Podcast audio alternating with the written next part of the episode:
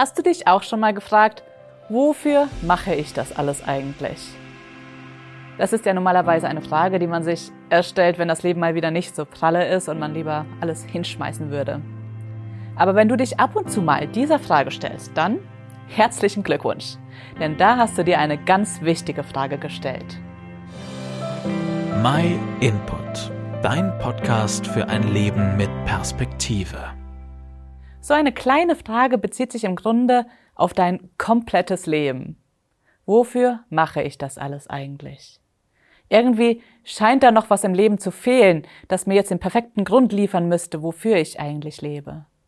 Es geht um den Sinn deines Lebens. Wir stellen uns zwar immer wieder mal diese Frage, aber sie wirklich zu beantworten, das kommt dann oft zu kurz. Wir geben uns zufrieden mit Antworten wie Familie oder Selbstverwirklichung und im schlimmsten Fall leben wir nur fürs nächste Wochenende. Glück steht ganz oben auf der Liste. Meiner Meinung nach ist aber in der Regel unser Horizont zu klein, wenn wir über den Lebenssinn nachdenken. Ein weißer Mann namens Salomo hat mal gesagt, dass Gott die Ewigkeit in die Herzen der Menschen gelegt hat.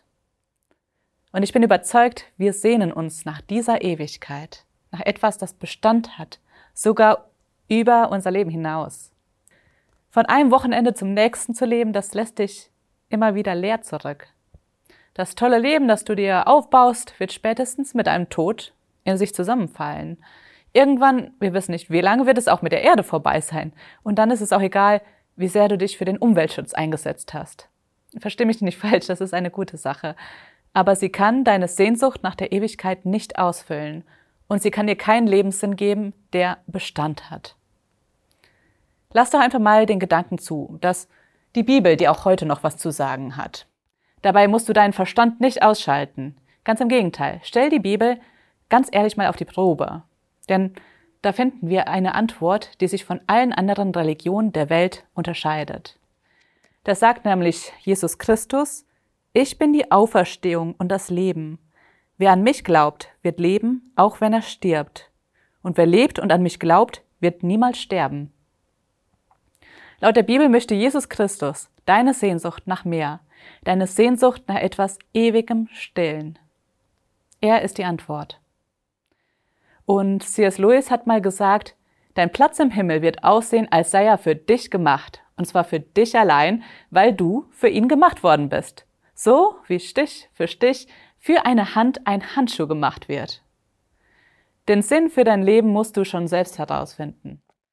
Aber verschieb die Frage nicht auf morgen, dafür ist sie zu wichtig.